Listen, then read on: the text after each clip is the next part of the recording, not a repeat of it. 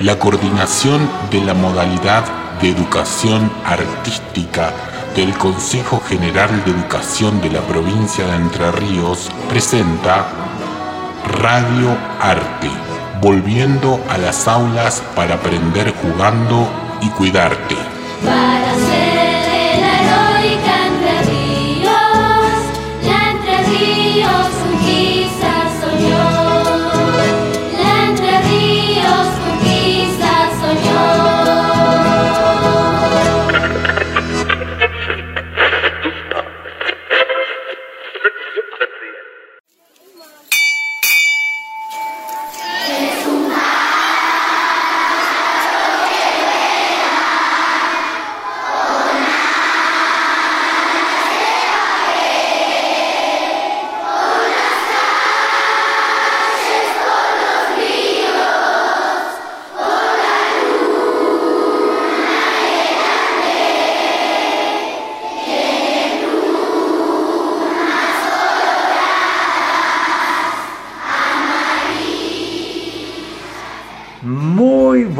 Buenas.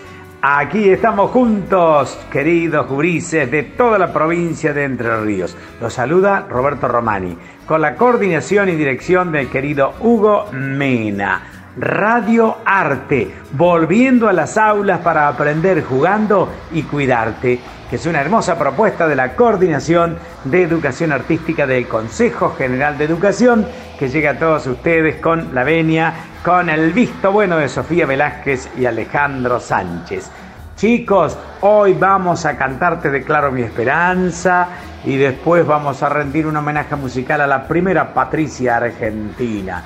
¿Y saben de quién vamos a estar hablando hoy? De un gran poeta, de Gaspar Lucino Benavento. Cuando estamos en abril tenemos que hablar de Benavento. Un poeta mayor, ¿eh? Que fue alumno cuando tenía la edad de ustedes de la escuela Guillermo Brown de, Victoria. Allí nació, en la ciudad de las Siete Colinas, el 6 de enero del año 1902. Y incorporó los saberes de la patria en la escuela Alberdi de Paraná y después decidió ser maestro, Gaspar Benavento, ¿eh?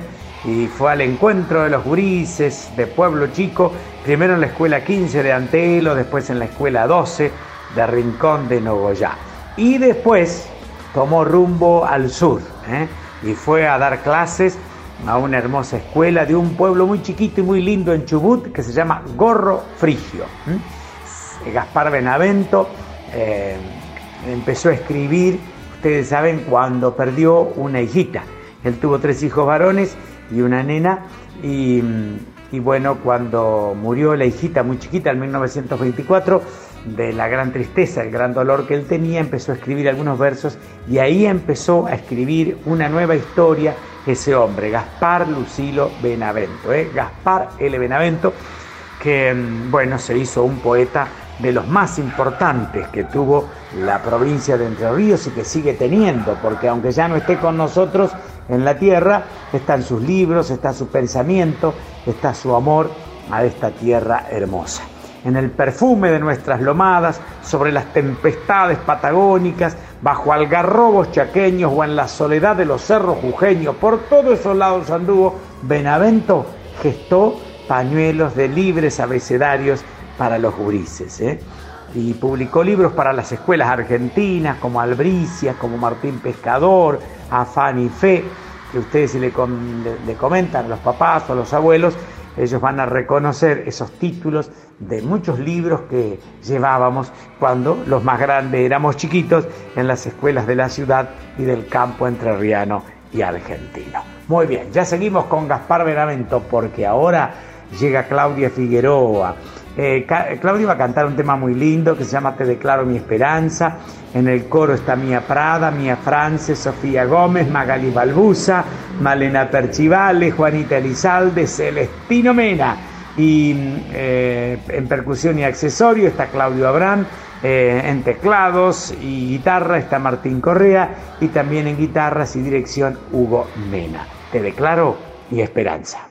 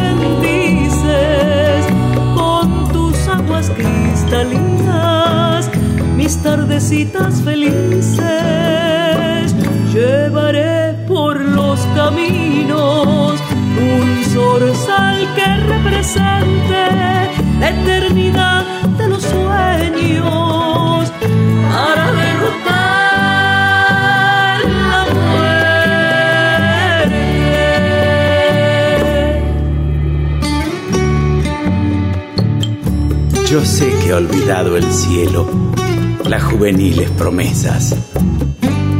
Pero quiero confesarte como ayer que si regresas me encontrarás con el alma azul de la fiel certeza, en la persuasión amable y otoñal de la pureza, levantando mil banderas que proclamen la belleza.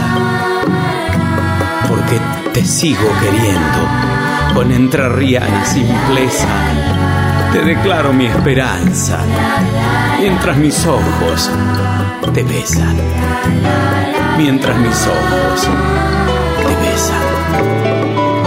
Antes que el tiempo marchite las caricias del recuerdo, voy a abrazarte, amor mío, en la calle del encuentro. Grieta, oscuridad de la tristeza para reír también juntos en los domingos de fiesta. Te quiero siempre a mi lado, arroyito que bendices con tus aguas cristalinas, mis tardecitas felices.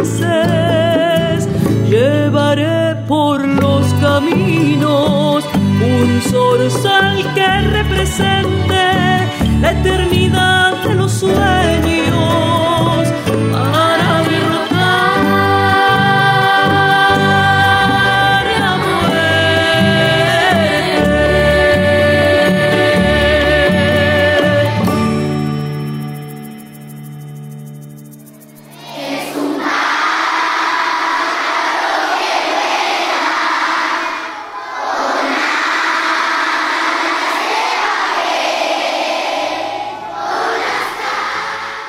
Y después de esta hermosa canción, vamos al encuentro de Gaspar Benavento. Le decíamos, chicos, que escribió libros muy importantes, ¿no? Y él descansa en la ciudad de, de Victoria, junto al monumento del poeta, allí junto al riacho de Victoria, con el rostro que idearon las manos y el corazón de Luis Perlotti, y allí están las cenizas, desde el 3 de noviembre de 1979, porque mm, él este, murió eh, digamos, cuando todavía mucho le podía dar a, a este país. Eh, murió el 21 de abril del año 1963, pero, como le decíamos, las cenizas llegaron el 3 de noviembre de 1979. Pero antes de despedirse del mundo, había publicado Sol de Amanecer, Tierra Maldita, Ciudad de la Vera de las Siete Corrientes, Madre, la de las Siete Colinas, Entre Ríos, Tierra de Horneros, Jujuy, Rosada de Airampos, La Patria está en el canto, ¿no? Y muchos poemas que se publicaron en distintos medios periodísticos de Victoria, de Paraná, de Gualeguay, de Chajarí, de toda la provincia, donde se escuchó la voz de Gaspar Benavento. Enrique Banch decía de los soberbios cantos de los trabajadores, esa verdadera poesía en rostro y alma de Benavento. Y Ana María Garacino decía que era una gran selección idealizadora del poeta en el más humano y menos artificial de los sentidos. Como les decía, chicos, murió el 21 de abril de 1963. Se llamaba Gaspar Lucilo Benavento. Era de Victoria, la ciudad de las siete colinas. Y mi amigo Oscar decía que el espíritu de Benavento estaba en las colinas. Bueno, nosotros desde la memoria de la provincia iluminada, alzamos su confesión y decimos con Gaspar Benavento, escuchen chicos, ¿eh? como para olvidarte ciudad mía, como para morir sin que te hablara, tan suyo soy, a donde voy te llevo, y en mi pecho palpitas y te abrazas, y en mis ojos te miras y te mojas, y en mi emoción te inspiras y te exaltas, como que te he robado para siempre la canción de tus últimas calandrias. Así escribía y sentía y emocionaba Gaspar Lucilo Benavento. Bueno, vamos al encuentro, chicos, de un lindo rajido doble que se llama A la Primera Patricia Argentina y es un homenaje a Gregoria Pérez de Denis que todo lo dio para que Belgrano, cuando llegó a Paraná, pudiera seguir su campaña al Paraguay allá en noviembre, octubre y noviembre de 1810. La voz de Hugo Espiazzi, el coro de Juan Elizalde, yo recito, la percusión de Claudio Abraham, de Oscar González, de Celestino Mena, en las armónicas el padre Jorge Leiva, el acordeón a piano Ricardo Gordo Elena y las guitarras con trabajo y dirección de Hugo Mena. A la primera, Patricia Argentina.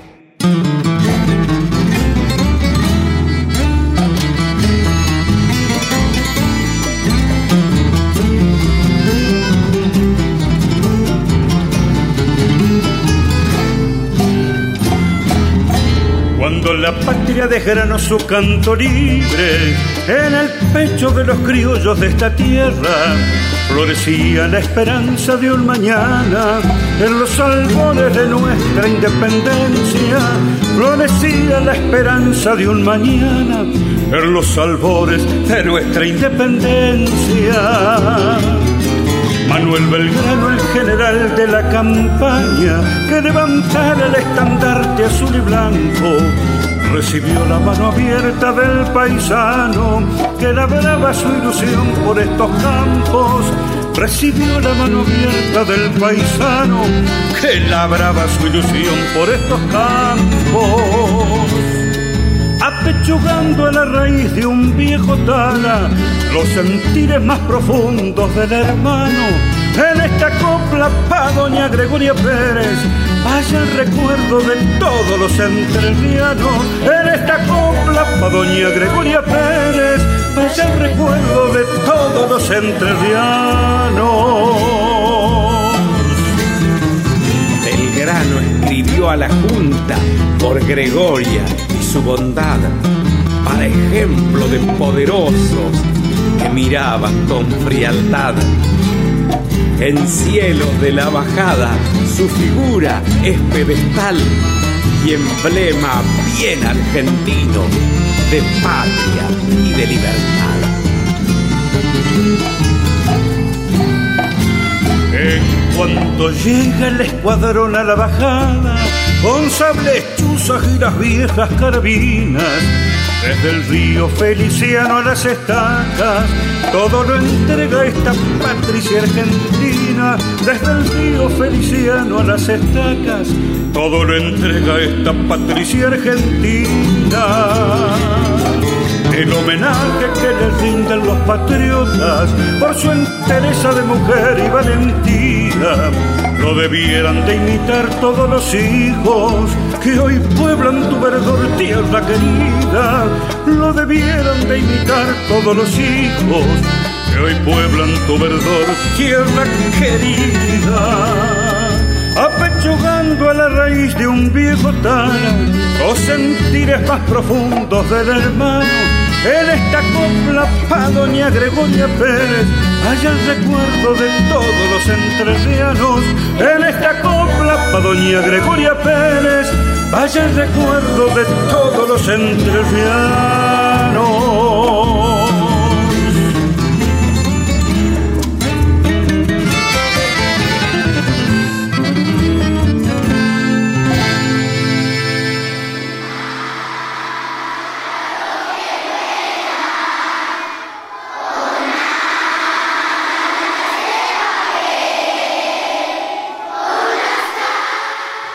Bien, queridos chicos, hasta aquí hemos llegado con este vuelo de patria. Les agradece Roberto Romani con la coordinación y dirección de Hugo Mena. Si Dios quiere, nos vamos a encontrar con otro vuelo de patria por nuestra provincia iluminada la próxima semana. Hasta entonces y muchas gracias.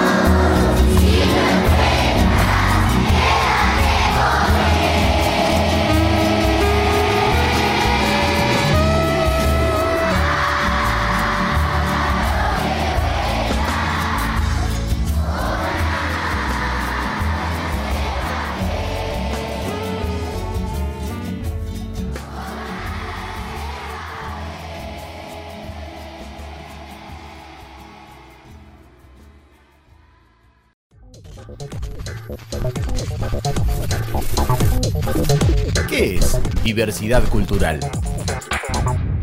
A la variedad de culturas que interactúan y conviven en un mismo espacio geográfico, que es compartido por un gran número de personas, capaces de reconocerse y diferenciarse unas de otras de manera igualitaria. La conocemos como diversidad cultural. Esta interacción permite que se generen expresiones culturales compartidas, adquiridas por medio del diálogo y el respeto mutuo. Permite apreciar y aceptar las diferentes expresiones culturales. La diversidad cultural abarca, además de las artes y las letras de cada grupo cultural, sus modos de vida, sus sistemas de valores, tradiciones y creencias. Las culturas se distinguen por los rasgos fundamentales que sirven para reconocerlas. La historia, la lengua, la religión, el arte, la música.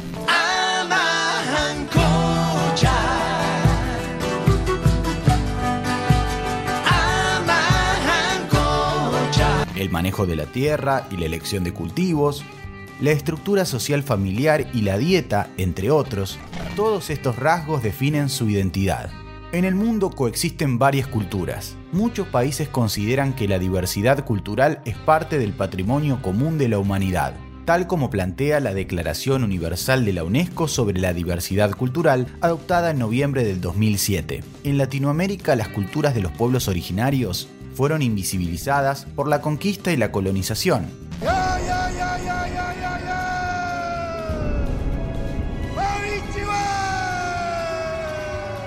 Por eso, integrar la cultura que cada uno trae consigo es reconocer las diferencias. La diversidad cultural es siempre positiva en sí misma, porque nos hace ver que no hay una única solución a los problemas, o una única ley incuestionable, Aceptar e integrar estas diferencias amplía las alternativas, alimenta diversas capacidades, valores humanos y la manera de interpretar el mundo. Permite que la sabiduría del pasado nos prepare para el futuro.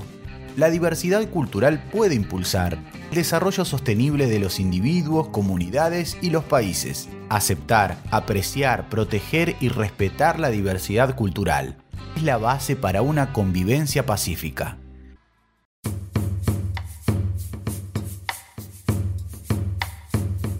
Me parece que hay un grillo en la noche tucumana que no canta con el pico, pero llora con las alas.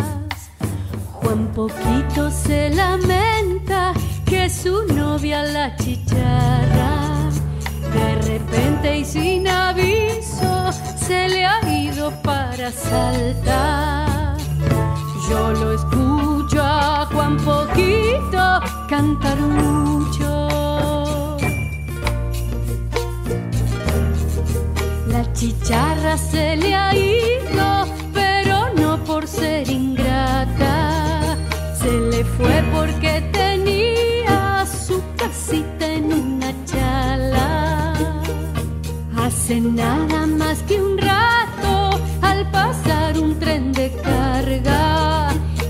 se llevó a todos los choclos con casita y con chicharra. Yo lo escucho a Juan Poquito cantar mucho.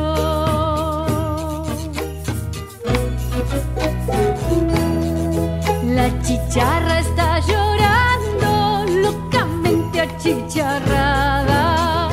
Cuando escucha a Juan Poquito,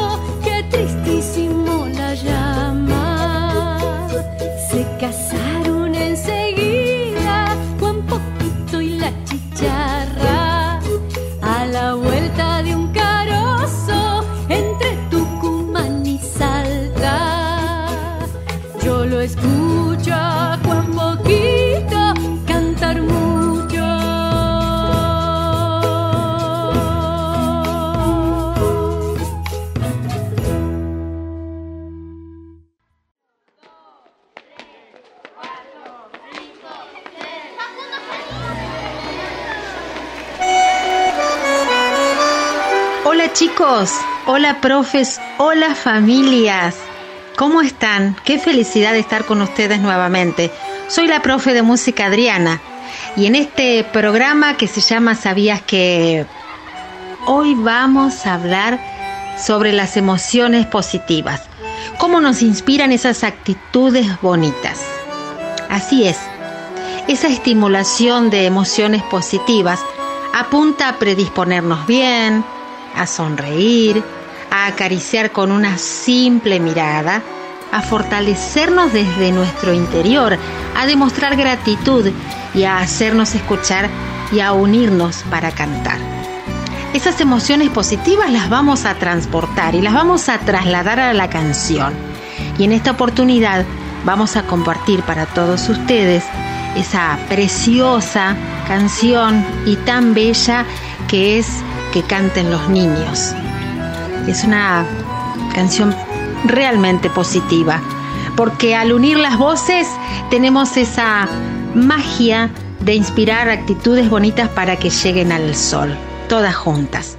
Y en esta oportunidad esa preciosa canción, que es de mm, del hermoso intérprete José Luis Perales, y va a estar interpretada, que es la que ustedes van a escuchar por la voz principal de Daniela Contini, que es una gran amiga, y también participan en, las, en los coros Celestino Mena, Adriana Córdoba y los arreglos y guitarras del profe Hugo Mena.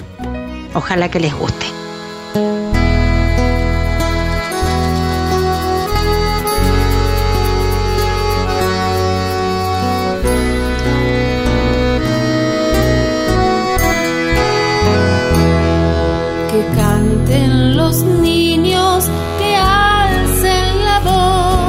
Que hagan al mundo escuchar. Que unan sus voces y lleguen al sol. En ellos está la verdad. Que canten los niños que viven en paz. Y aquellos que sufren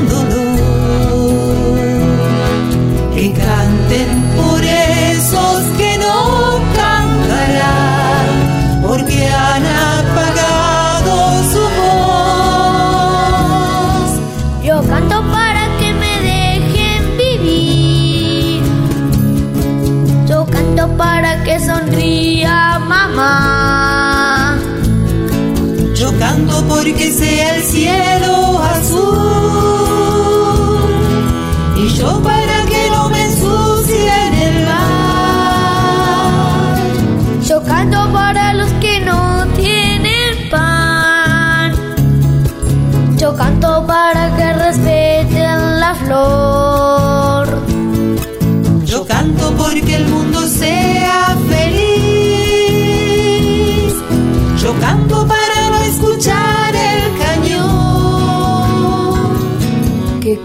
canten los niños, que alcen la voz. Que hagan al mundo escuchar. Que unan sus voces y lleguen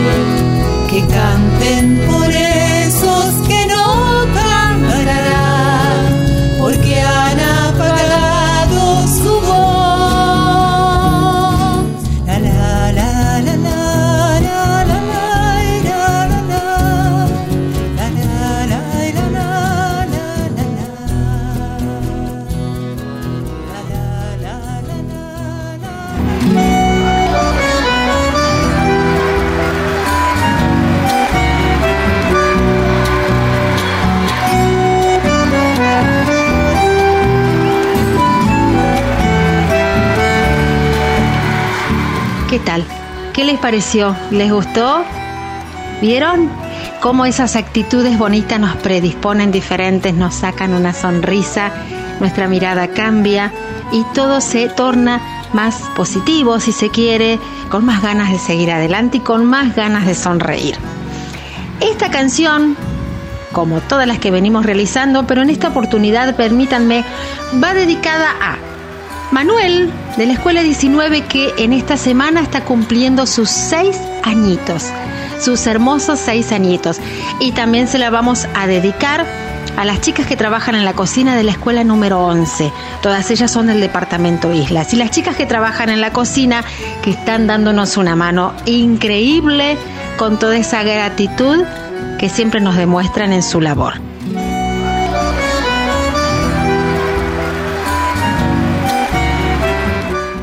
Radio Arte, volviendo a las aulas para aprender jugando y cuidarte.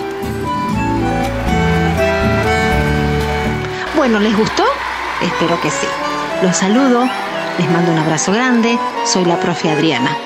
Y me acompaña en la parte técnica, compaginación y edición el profe de música, Hugo Mena. Será hasta prontito, si Dios quiere.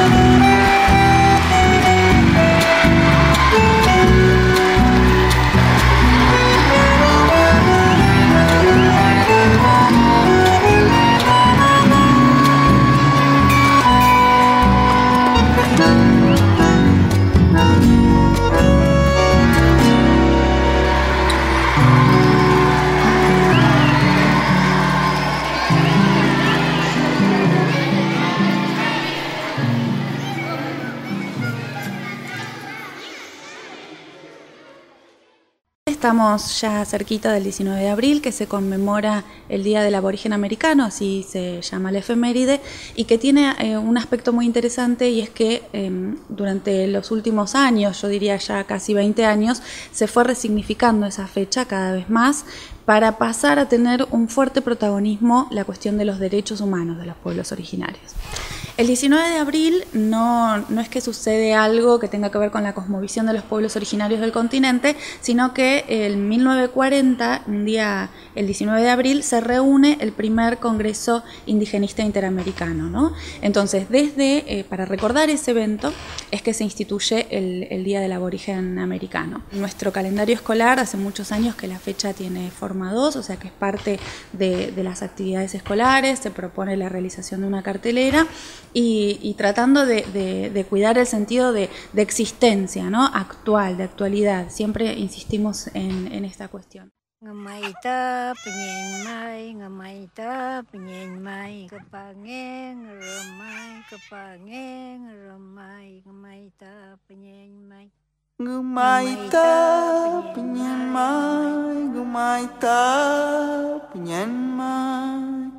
Kebangi gerema Kebangi gerema Trapta penyenmai Mutongi gerema Trapta penyenmai Amutongi geremai Kepaita geremai Mautongi geremai Mautongi penyenmai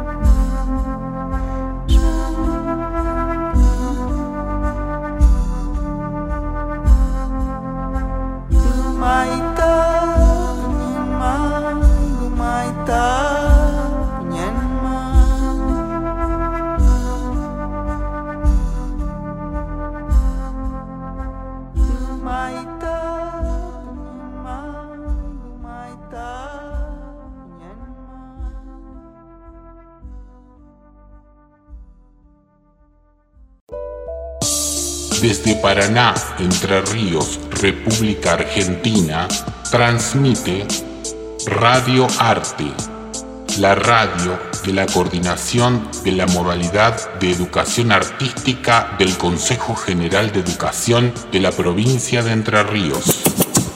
Ni la pobreza ni las dificultades te pueden impedir que con esfuerzo tus metas puedas conseguir. El niño que doma el viento. La pobreza ni las dificultades te pueden impedir que con esfuerzo tus metas puedas conseguir. Ni la pobreza ni las dificultades te pueden impedir que con esfuerzo tus metas puedas conseguir. El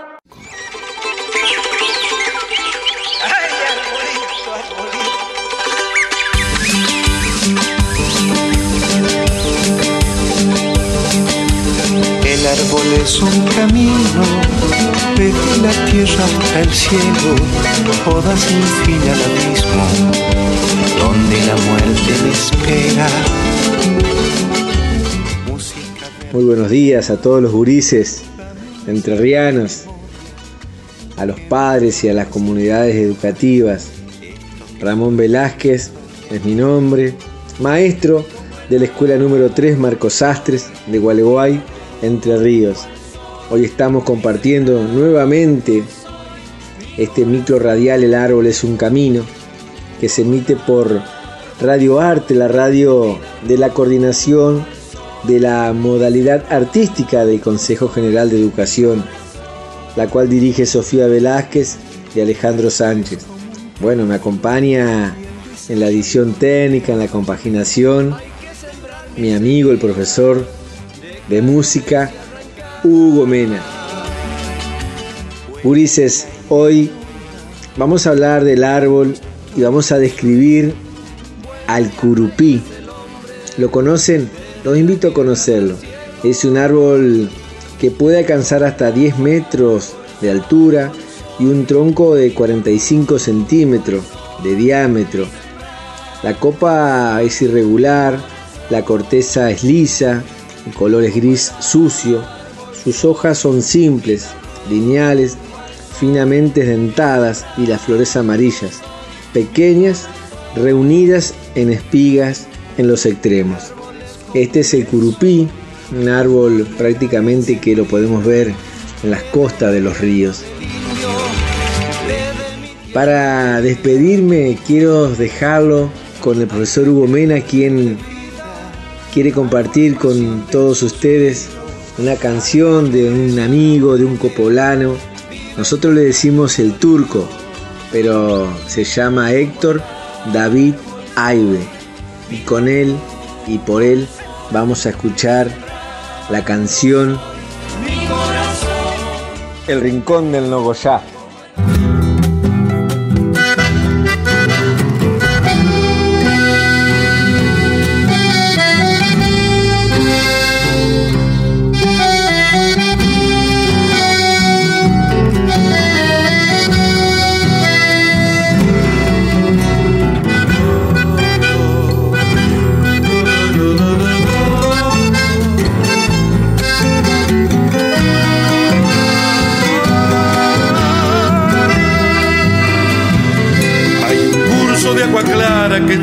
Cerros y colinas va surcando mi provincia hasta el río Paraná.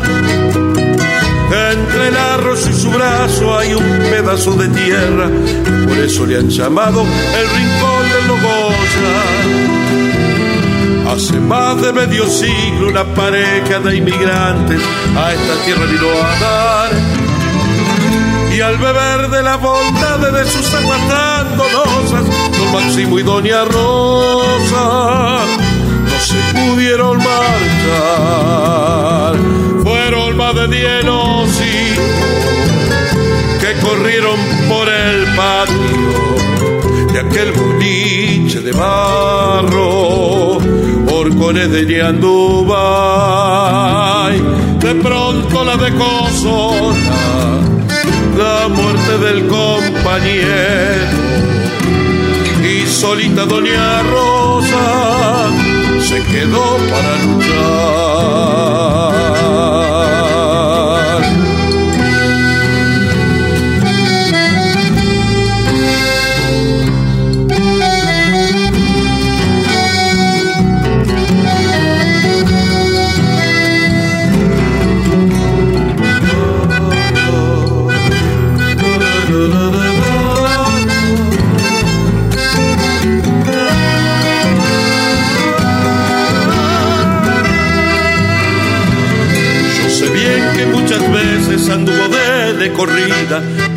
Su mercancía del arroyo Logoya que había dejado su lecho por los campos se esparcía y pronto aquello sería cielo y agua nada más.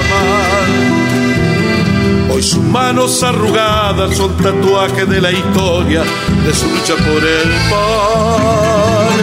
Sus hijos como el arroyo la dejaron poco a poco, pero quedó Doña Rosa en Logoya.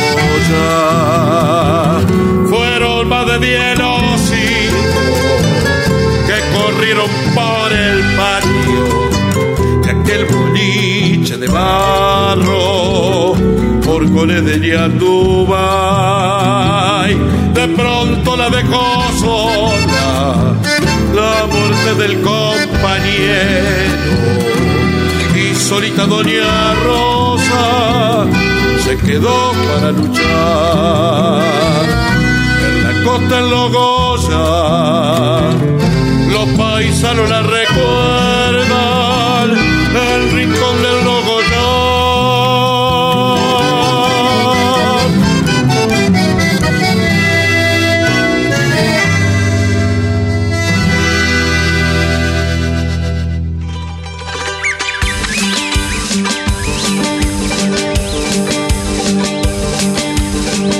El árbol es un camino.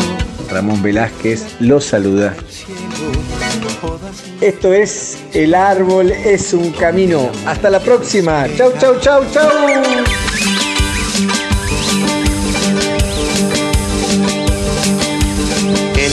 Es un camino, desde la tierra hasta el cielo, toda sin fin al abismo, donde la muerte me espera. Música, vértigo amargo, dame un espejo y memoria que me devuelva sin trampas esto que soy por historia. Como el árbol soy, vida rumbo al sol, y sembrando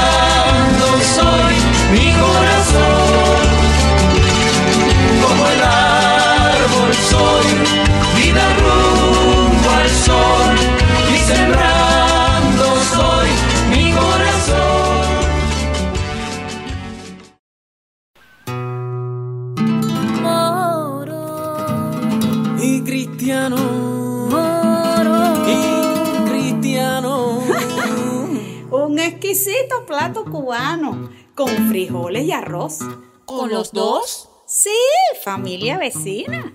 La receta lleva ambos. Y aquí ya se cocina. Mm. El mambo.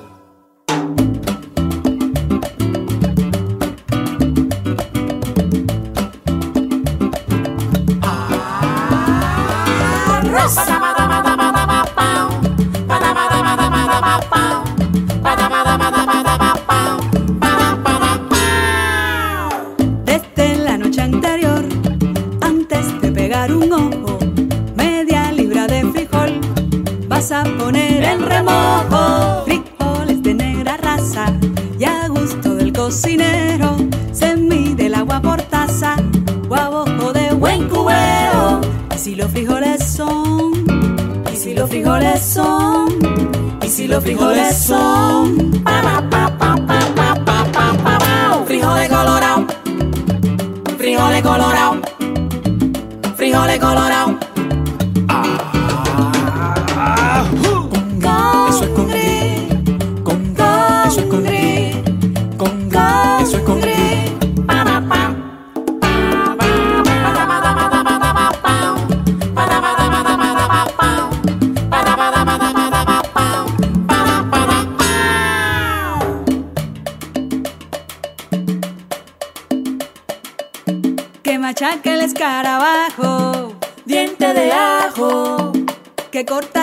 espada, cebolla morada, y que puso el colibrí, un poco de ají, que especia trajo el corcel, orégano y laurel, que va a echar el pavo real, azúcar y sal, y que añadir el jilguero, aceite, vinagre, vino cocinero.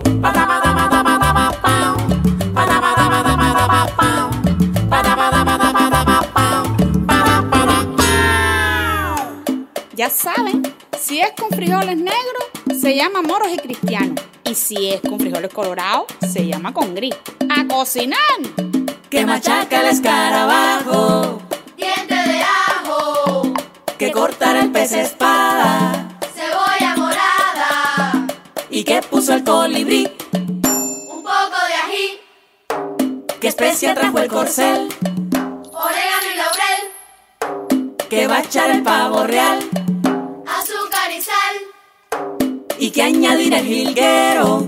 aceite, vinagre y vino cocinero. ¡Buen provecho!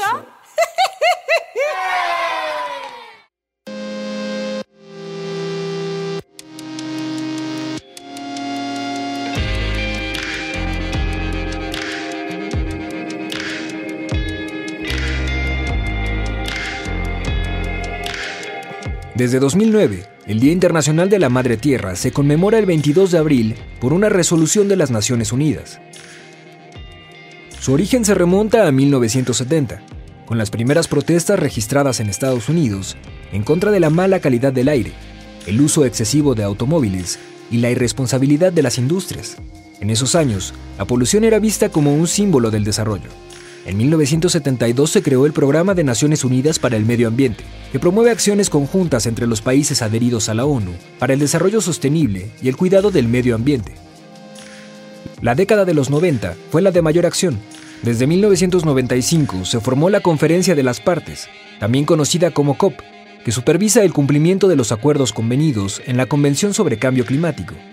En junio de 1997 se firmó en Japón el Protocolo de Kioto, con el objetivo de reducir las emisiones de gases de efecto invernadero que causan el calentamiento global.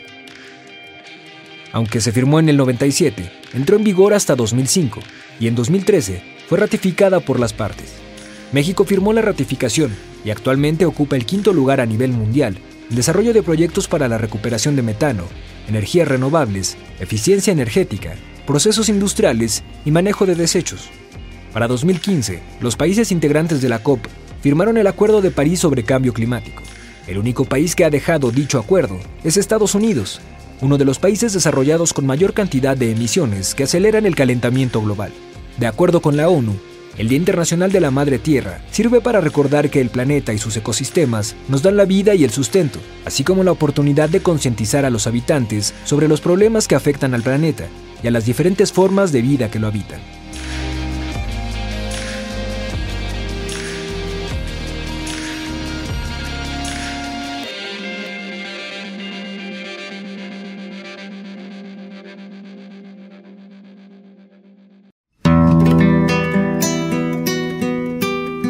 Hola chicos, hola chicas, soy Marta Capa, docente jubilada.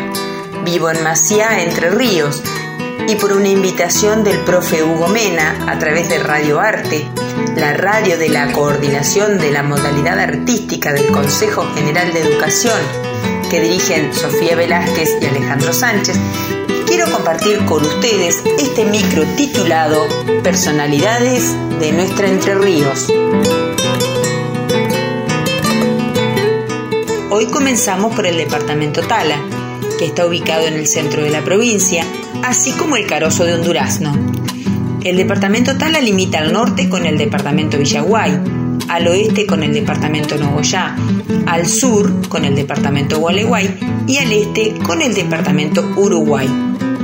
Su ciudad cabecera es Rosario del Tala y otras localidades del mismo son Maciá, Mansilla, Arroyo Clé, Gobernador Sola, Gobernador Echagüe, Altamirano Sur, Durazno, Guardamonte, Altamirano Norte, La Ollita, Las Huachas, Sauce Sur y Sauce Norte. Hoy les voy a contar sobre Martiñano Leguizamón y Delio Paniza. Martiñano Leguizamón nació en Rosario del Tala el 28 de abril de 1858. Fue abogado, escritor, relataba la vida en el campo. Es considerado el patriarca de la literatura entrerriana por Delio Paniza. Y según Gervasio Méndez, Olegario Víctor Andrade y Fray Mocho, el primer escritor entrerriano que trasciende el ámbito comarcano. Martiniano Leguizamón murió el 26 de marzo de 1935. Les cuento que en Paraná, el Museo Histórico ubicado en las calles La Paz y Buenos Aires lleva su nombre, Museo Histórico Martiniano Leguizamón. Vamos a escuchar ahora un tema musical, Sin caballos y en Montiel, de y por Atahualpa Yupanqui.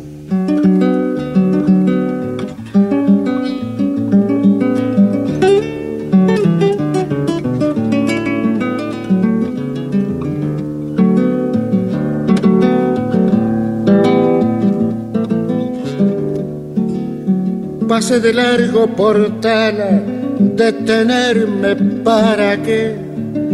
Pase de largo por Tala, detenerme para qué.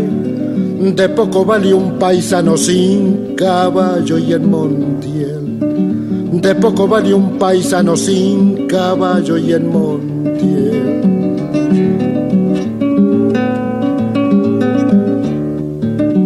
Crucé por Altamirano, por Sauce Norte crucé, barro negro y huellas hondas como en denantes ayer. De recuerdos y caminos un horizonte abarqué, lejos se fueron mis ojos como rastreando el ayer. Climaco a costa ya muerto, Cipriano Vila también, dos horcones entrerrianos de una amistad sin revés. Por eso pasé de largo, detenerme para que de poco vale un paisano sin caballo y en Montiel.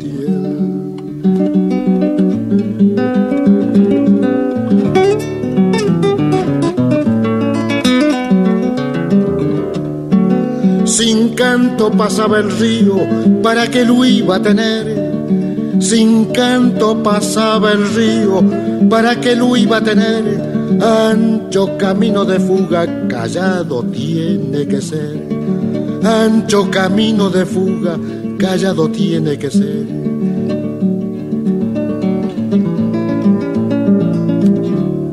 Con mirada de otros años y otros tiempos contemplé sobre un mangrullo de talas el palmeral de Montiel, la sombra de mi caballo, como en sueños divisé, se me arrollaban en el alma las leguas que anduve en él, por eso pasé de largo, detenerme para que de poco vale un paisano sin caballo y en Montiel.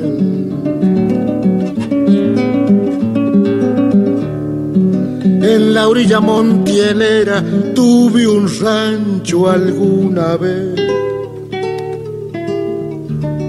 En la orilla montielera tuve un rancho alguna vez.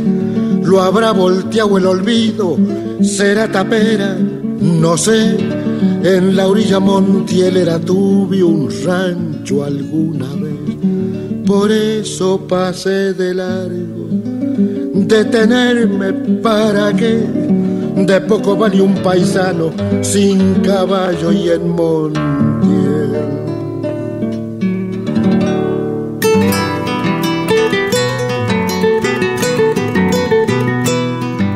Paniza nació en Rosario del Tala el 26 de enero de 1893. Fue abogado, poeta y amante de la historia lugareña. Así como Martiniano, le escribió al gaucho, exaltando sus gestas, haciendo vibrar en su tono más alto la poesía criolla y popular de la provincia. Atahualpa Yupanqui dijo que Martiniano tenía la costumbre de saludar a todo el mundo, como lo hace la gente sin miedo y sin pecado. Este poeta, al que Arturo Capdevila bautizó señor de Montiel, falleció a la edad de 72 años en Concepción del Uruguay, al amanecer del 7 de agosto de 1965. En Maciá, una escuela primaria lleva su nombre, Escuela número 62, Dr. Delio Paniza. Y en Concepción del Uruguay se encuentra el Museo Casa Delio Paniza. Me despido de ustedes de este micro escuchando Señor de Montiel de y por Aníbal Zampayo. Una milonga que hace unos cuantos años compuse cuando murió aquel gran poeta entrerriano que fue Don Delio Paniza. Fuimos muy amigos y tenía una gran admiración por su obra poética.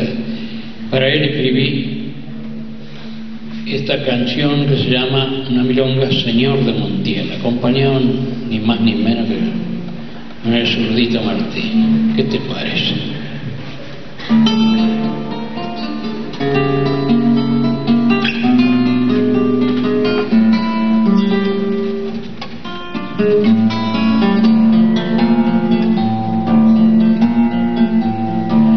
Partió con el alma embrioso corcel,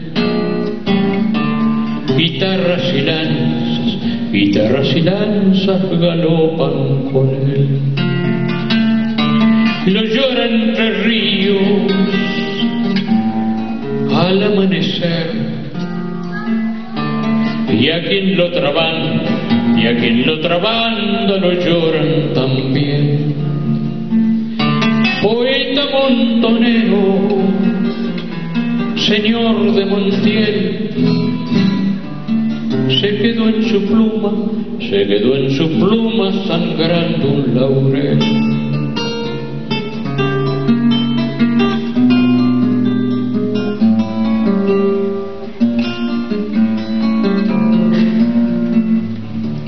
Los talas del monte, el rojo clavel, beben de su canto, de su canto rocíos de miel.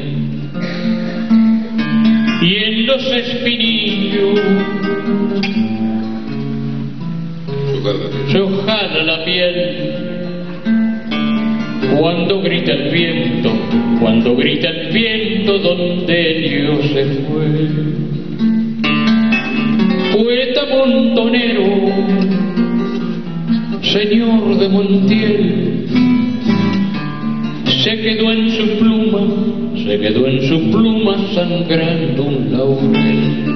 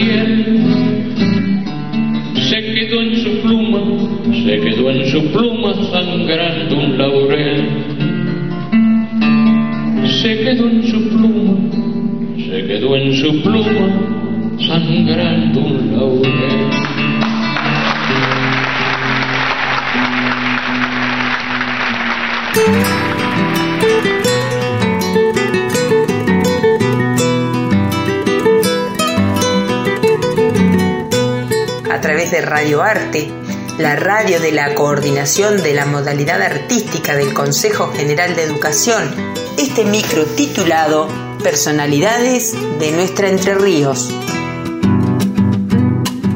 Feliz de compartir con ustedes, nos volvemos a encontrar en pocos días en la edición, compaginación y audio Hugo Mena. Soy Marta Capa de la ciudad de Maciá.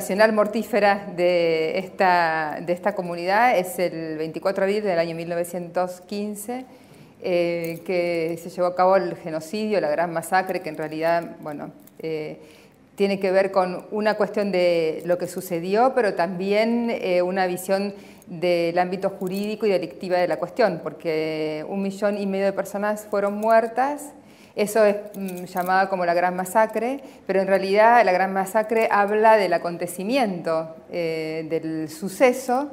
Eh, sin embargo, genocidio, la palabra genocidio es una palabra que tiene una connotación jurídica, es decir, es un delito. Ese delito eh, tiene unas características singulares que son la persecución y la aniquilación de un pueblo o de un grupo por cuestiones políticas, religiosas o étnicas, digamos, esa es eh, la tipificación del delito, que lleva eh, como consecuencia la muerte civil, es decir, la, desaparición de cierto mapa político, geográfico, de un grupo determinado de personas, eh, y esas personas, aunque vivan, porque la cuestión es también esta, muy singular, no es solo la muerte o la desaparición física de las personas, sino que aunque estas personas vivan, no tienen una característica cívica o de, ciudadanía, es decir, hay una muerte cívica. De hecho, muchos de los eh, sobrevivientes han salido con un pasaporte que decía de retorno imposible. Mi abuelo ha llegado acá a la Argentina con un pasaporte de retorno imposible, es decir, con un sello que indicaba que era de Turquía, era turco en relación a esa Turquía eh, asiática pero que eh, su regreso a ese sitio era eh, imposible.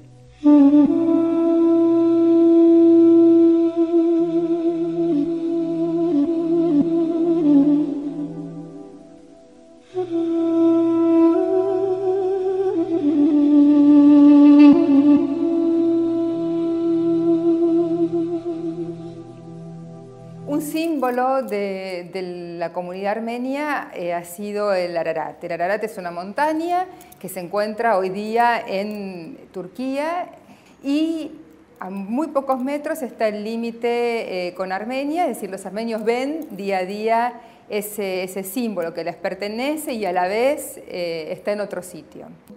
Y casi toda la iconografía eh, de la comunidad armenia en la diáspora, porque llamamos comunidad armenia en la diáspora a esta gran parte de población que siendo eh, expulsada de sus territorios, eh, digamos, naturales y de convivencia con, con el mundo turco en ese momento, se extiende por el mundo, se desplaza y en ese desplazamiento llega a distintas, a distintas regiones, desde eh, Francia, sobre todo en la parte mediterránea, hasta América. Y en ese desplazamiento lleva consigo esta iconografía, sobre todo la del Ararat.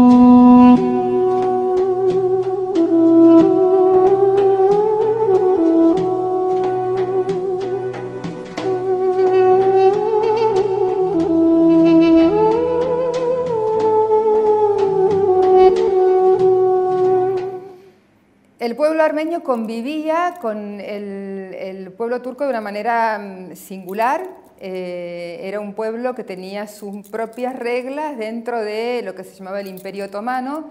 Eh, recordar además que el pueblo armenio fue un pueblo sometido por distintos imperios no solamente en este caso que estamos hablando por el Imperio Otomano, pero anteriormente eh, por el Imperio Persa, antes por los romanos, en un lugar que Armenia se encuentra eh, geográficamente en un lugar que es casi un corredor entre lo que hoy se puede llamar, hoy se llamaría eh, Europa y Asia, en un, en un, corredor donde los pueblos intentaban comerciar, por un lado, eh, expandirse en cuanto a sus territorios y de conquista por otro, eh, y, además, sobre todo, eh, diseminar sus propias culturas, digo, desde la romana, la persa, la otomana. el pueblo armenio formaba un, grupo de gente que se denominaba milet a los, a los grupos que no eran musulmanes dentro del imperio otomano, entre ellos otras comunidades como la griega,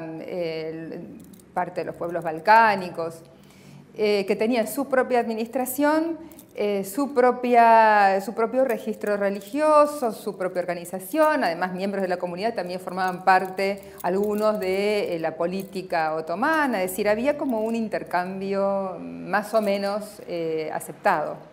Entre Rusia que está cambiando, Turquía que cambia y Armenia que quiere moverse de ese sitio, surgen acciones contra este, este, pueblo, que era un pueblo de minoría, Primero las masacres amidianas en el año 1894, luego la masacre de Adanari en el año 1902 y después eso que se llamó la gran masacre del año 1915, pero ese hecho tiene una connotación eh, delictiva y como delito en el ámbito de lo jurídico eh, ya Rafael Lemkin después de sucedido eh, ese acontecimiento denominó genocidio.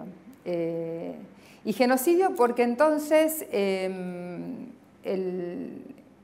los jóvenes turcos y esta organización decidieron que en este nuevo diseño de la República Turca las minorías no tenían espacio o lo tenían solamente si se convertían al Islam o si se convertían en su condición de minoría eh, lingüística eh, y cultural al eh, idioma y al pensar turco.